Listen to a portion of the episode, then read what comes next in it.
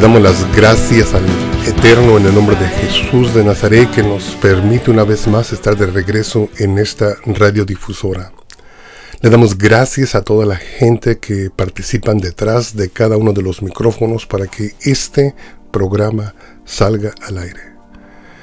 Pero sobre todas las cosas, le damos las gracias a Jesús, a nuestro Redentor, a nuestro Dios por habernos facilitado este día los medios para poder continuar, no tan solo extendiendo su palabra, pero para poder traer soluciones a cada uno de los problemas que enfrentamos en nuestros ministerios.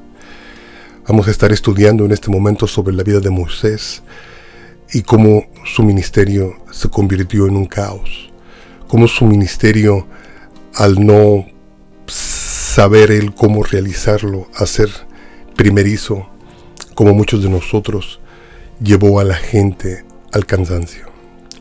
Hemos estado estudiando sobre Éxodo capítulo 18, donde la porción de esta semana la hemos nombrado Jetro.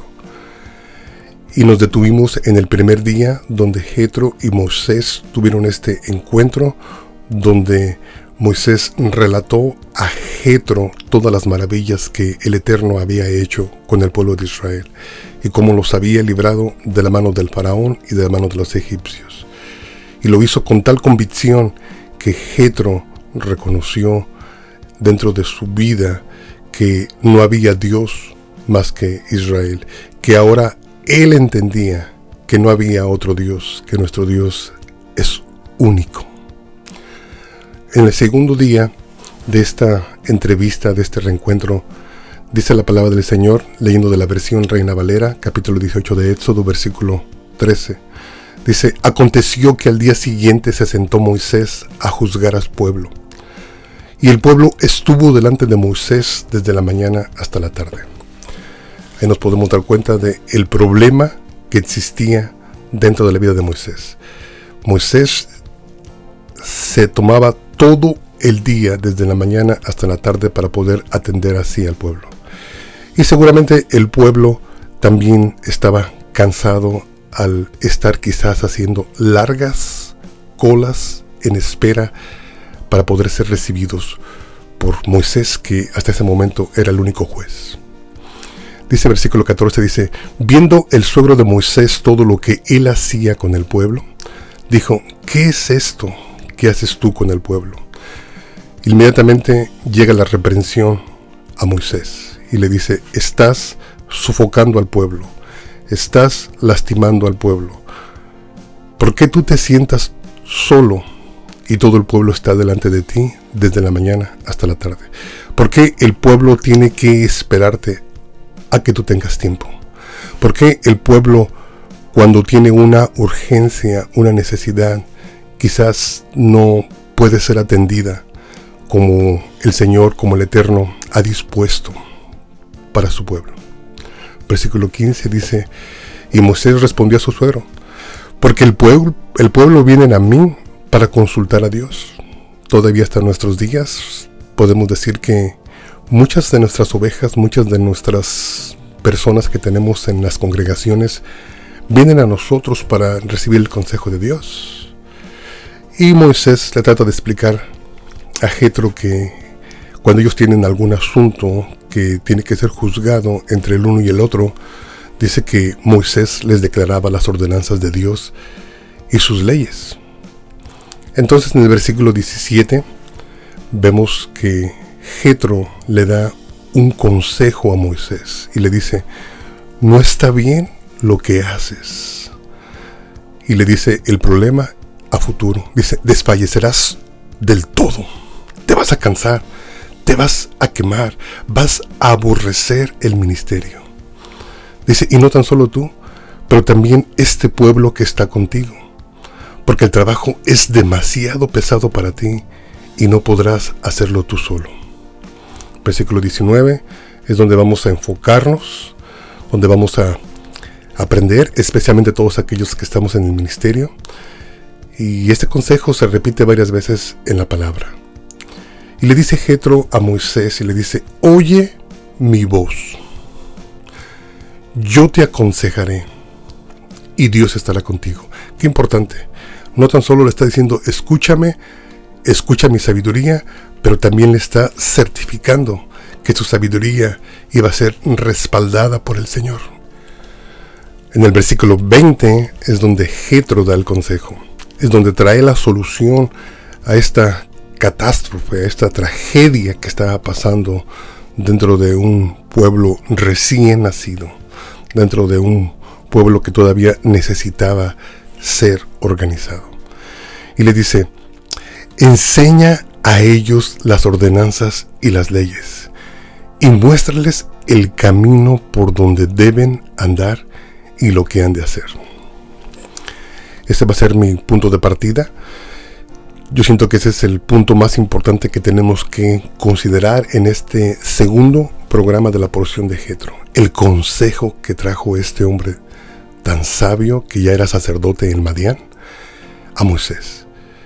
Y para beneficio del pueblo les dice, enséñales a ellos las ordenanzas y las leyes. Y muéstrales por el camino por donde deben andar y lo que han de hacer. Ahí está lo importante. Ahí está lo importante que le estaba dando Jetro este consejo, porque también tenemos que tomar en consideración algo. Mientras el pueblo no sea discipulado, difícilmente van a saber por dónde deben caminar en sus vidas. Y Proverbio 11, versículo 14 nos dice de esta forma, donde no hay dirección sabia, caerá el pueblo. Mas en la multitud de consejos hay seguridad. El proverbio nos está diciendo que son las leyes, los mandamientos, los estatutos, los que nos dan dirección en nuestra vida. Porque si no, somos instruidos, discipulados en esos mandamientos, en esas leyes, en esos estatutos, lo más seguro que dentro de nuestra vida se abran constantemente ciclos donde caemos y nos levantamos, donde caemos y nos levantamos. Y la mejor manera de evitar que esos ciclos se den en nuestras congregaciones, en nuestra hermandad, en nuestras familias, sobre todas las cosas, es que el pueblo sea instruido. Donde nos dice el proverbio 11:14, porque donde hay dirección sabia, el pueblo no caerá, porque en la multitud de consejos existe la sabiduría. Y usted ha de pensar que solamente esos consejos se extendieron en el Antiguo Testamento se equivoca. Porque cuando nosotros entramos en el Nuevo Testamento, específicamente en los Evangelios, nos encontramos con el primer Evangelio, el Evangelio de Mateo, donde en el capítulo 5 Jesús, nuestro Redentor, nuestro Dios, nuestro Salvador, nos está instruyendo, nos está previniendo, nos está recordando el consejo que le dio Jetro a Moisés. Le dijo exactamente lo mismo. No tan solo que Jesús nos encomendó el hacer discípulos, pero también nos encomendó el instruir, el discipular a esos discípulos. Y dice Mateo capítulo 5, versículo 17. No penséis que he venido para abrogar la ley o a los profetas. No he venido para abrogar, sino para cumplir. Porque de cierto os digo que hasta que pasen el cielo y la tierra, ni una jota, ni un tilde pasarán de la ley hasta que todo se haya cumplido. Yo creo que es el punto de partida de la iglesia mesiánica. Nosotros creemos que la ley es eterna, creemos que la ley es una bendición para nosotros y nos permite vivir una vida sin regresar a la esclavitud o sin constantemente no discernir entre lo bueno y lo malo y cometer errores. No podemos solamente depender del Espíritu de Dios, aunque es de sumamente importante que también recordemos que las dos cosas juntas hacen de nosotros unos verdaderos discípulos. Porque dice Mateo capítulo 5 versículo 19, dice, de manera que cualquiera que quebrante uno de esos mandamientos muy pequeños y así enseña a los hombres, muy pequeño será llamado en el reino de los cielos. Ahí está el secreto, ahí está la clave, que no tan solo nosotros como líderes tenemos que sujetarnos a la ley, porque hay veces que nosotros los líderes pensamos que nosotros estamos por encima de la ley. Hay veces que nosotros pensamos que nosotros no tenemos la obligación de satisfacer esos mandamientos que el Señor nos da, porque quizás ya estamos en el ministerio y porque quizás sea el arduo trabajo que ponemos lo que quizás sea suficiente para nuestro Creador, pero no es así. Jesús nos explica y nos dice que no tan solo tenemos que guardarlos para no quebrarlos, pero también que tenemos que instruir a los discípulos, tenemos que instruir a los más pequeños. Porque nos dice, dice, que cualquiera que los haga y los enseñe, ese será llamado grande en el reino de los cielos. Y nos advierte, porque os digo que si vuestra justicia no fuera mayor que la de los escribas y fariseos, no entraréis en el reino de los cielos. Y ahí el mensaje. El mensaje es el mismo consejo que le está dando Jetro a Moisés. Instruyelos a cada uno para que cada uno de ellos sepan por dónde tienen que caminar. Para que no anden a ciegas. Para que conozcan entre lo bueno y lo malo. Para que aprendan a discernir entre lo santo y lo secular, para que aprendan a comprender entre lo que es puro y lo que es impuro, entre lo que es bueno y lo que es malo, entre lo que les conviene y lo que no les conviene. Eso fue el consejo que le estaba dando Jetro a Moisés en Éxodo 18, versículo 20. Y repito, y enséñales a ellos las ordenanzas y las leyes, y muéstrales por el camino por donde deben de andar y lo que han de hacer. Qué importante. Y Jesús nos lo repite definitivamente en Mateo capítulo 5. Dice, cualquiera que haga estos mandamientos y los enseñe, este será llamado grande en el reino de los cielos. Porque la meta de instruir al pueblo es para que ellos se pudieran elevar sobre el estilo de vida que en aquel tiempo llevaban los escribas y los fariseos. Que solamente los escribas y fariseos eran los que quizás tenían acceso a los escritos, a lo que ahora llamamos la Biblia. Entonces lo que Jesús les decía, no, tenemos que instruir, tenemos que también ser el ejemplo para que ellos no sean estorbados, para que ellos puedan ver en nosotros el ejemplo y puedan ver que nosotros también nos sujetamos a la ley. Entonces cuando nosotros tomamos esa decisión de instruir al pueblo. Cuando nosotros entendemos que no tan solo hemos sido enviados a, a ser miembros para nuestras iglesias, a llenar quizás las sillas o las bancas de nuestras iglesias, pero hemos sido llamados a instruir, hemos sido llamados a ser discípulos.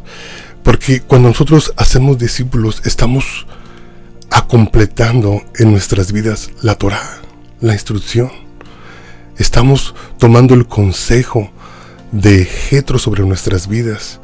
Y esto se me hace bastante sabio cuando repito una vez más, porque se me hace, se me hace que ahí tenemos algo que tenemos que descubrir nosotros los líderes, o también nosotros los que somos padres, o también nosotros los que somos maestros de escuela dominical donde Jetro le recuerda a Moisés. Dice, enséñales a ellos las ordenanzas y las leyes, y muéstrales el camino por donde deben de andar y lo que han de hacer. Qué importante, qué importante consejo. Yo creo que en base a este consejo fue donde Jetro se ganó un lugar dentro del ciclo de la Torah. No podemos permitir solamente nosotros arrogantemente estudiar la palabra y vivir rectamente delante de Dios sin importarnos los demás, sin importar los que, los que los demás estén como el pueblo de Israel en aquel tiempo, sin discernir entre lo bueno y lo malo, sin discernir entre lo sacro y lo impuro, sin discernir entre las tinieblas y la luz. porque realmente son los mandamientos los que nos dan la luz, los que revelan el carácter de nuestro Dios, los que nos ayudan a discernir cómo es realmente nuestro Dios, la santidad en la que Él habita. Entonces, hermano, el mensaje de Jetro es precisamente eso.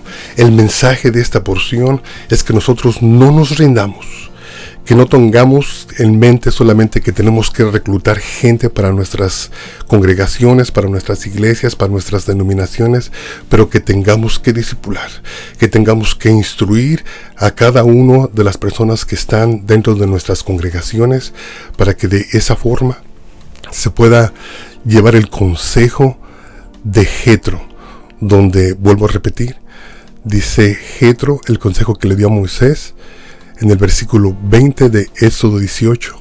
Dice, enséñales a ellos las ordenanzas y las leyes y muéstrales el camino por donde deben de andar y lo que han de hacer. Amén. Ese es el consejo. Y dice el versículo 21, continuando con la porción, dice, además escoge tú entre todo el pueblo varones de virtud, temerosos de Dios, varones de verdad, que aborrezcan la avaricia, y ponlos sobre el pueblo por jefes de millares, de centenas, de cincuenta y de diez. Ellos juzgarán al pueblo en todo tiempo, y todo asunto grave lo traerán a ti, y ellos juzgarán todo asunto pequeño, así aliviarás la carga de sobre de ti, y la llevarán ellos contigo. Si esto hicieres, y Dios te lo mandare, tú podrás sostener, y también todo el pueblo irá en paz a su lugar. Lo maravilloso de esta porciones que no tan solo Moisés escuchó el consejo de su suegro, pero también lo llevó a cabo. Y es ahí donde nosotros los que somos líderes, ay Dios mío, cómo nos cuesta trabajo delegar. A veces nosotros como pastores pensamos que si nosotros no predicamos, nadie lo puede hacer como nosotros lo hacemos. O si nosotros no estamos al frente, nadie va a hacer las cosas como nosotros las hacemos. Porque nosotros no entendemos que solamente el Espíritu de Dios está en nosotros. Lo que nosotros tenemos que entender es que se nos fue dado a todos y que las personas tienen la capacidad para poder también después de ser discipulados cargar con el peso, con el ministerio que Dios ha puesto sobre nosotros.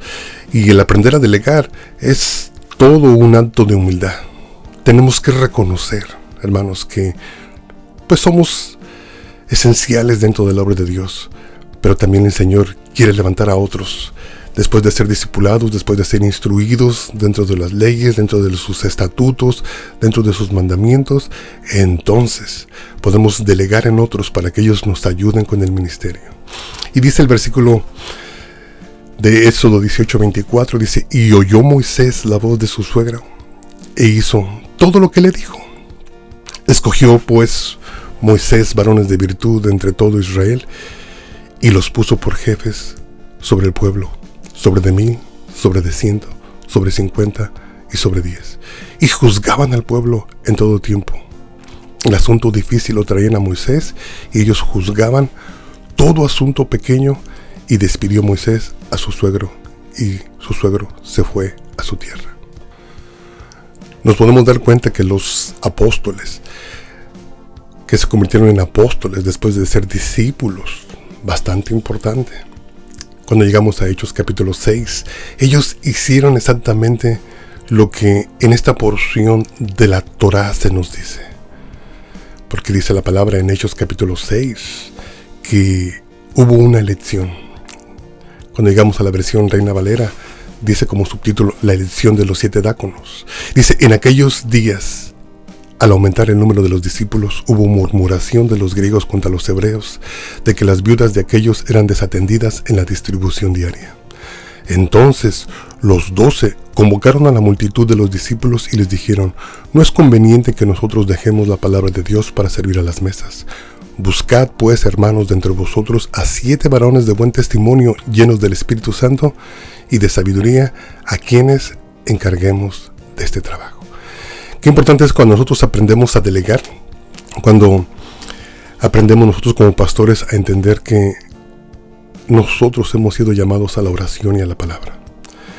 Y cuando podemos empezar a confiar de que otras personas pueden hacer el trabajo que nosotros hacemos, de que eso es lo más saludable para la gente, para las congregaciones, para que no haya ese tipo de murmuración, para que no haya ese tipo de cansancio sobre el pueblo, es cuando nosotros podemos entender que la porción de Jetro tiene bastante sabiduría aún en nuestras vidas, aún en nuestros hogares, aún en nuestros negocios. Jetro y su consejo. Esa fue la porción de esta semana y recuerda hermano, nuestro teléfono es el 214-212-7676. Y quizás usted puede decir, hermano, yo he estado en el ministerio por largo tiempo y realmente no entiendo lo que es delegar, no lo he sabido hacer, o quizás no tengo las personas correctas. Si no tiene las personas correctas es porque usted todavía no los ha instruido. Es porque todavía usted no los ha discipulado. Es porque todavía usted no ha invertido tiempo en un grupo de personas de buen testimonio, como la palabra nos está diciendo, varones de virtud, para que puedan cargar con usted el ministerio. Ese es el mensaje de Geto, hermano. No lo desechemos porque encierra bastante sabiduría. Ya nos dimos cuenta que Jesús también nos comisionó en Mateo capítulo 5 y ahorita en Hechos capítulo 6 nos podemos dar cuenta que los apóstoles lo llevaron a cabo. Para que si de esa forma ellos se pudieran concentrar, porque también estaban exhaustos de servir las mesas, de predicar la palabra y de la oración. Y muchas de las veces, muchos de nosotros descuidamos la oración y la palabra por estar haciendo las cosas que podrían estar haciendo otros. Hermano, que el Señor te bendiga. Mi teléfono es el 214-212-7676. Y recuerda esta preciosa porción. Hay bastante sabiduría. Y que seamos humildes como Moisés, porque también la palabra nos dice en Proverbio capítulo 11, versículo 14, que donde no hay sabiduría, el pueblo cae y a veces orillamos a nuestras congregaciones a caer constantemente en ese ciclo porque nos hemos negado a disipularlos. Pero en el consejo de pensamiento, en el consejo de sabiduría, ahí es donde está la fortaleza, la seguridad del pueblo. Mi teléfono es el 214-212-7676 y estamos aquí para servirte, estamos aquí para ayudarte y recuerda que este es un consejo que tú lo puedes ayudar a aplicar en cualquier área de tu vida, tus iglesias, tu negocio, tu familia. Que el Señor te bendiga, que el Señor te guarde y que haga resplandecer su rostro sobre ti en este día. Amén.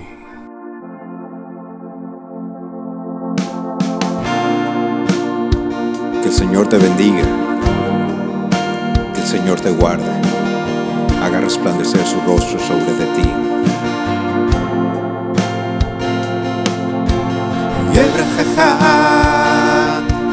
אדוני ואיש מלך יאר אדוני פניו אליך וחונק יישא אדוני פניו אליך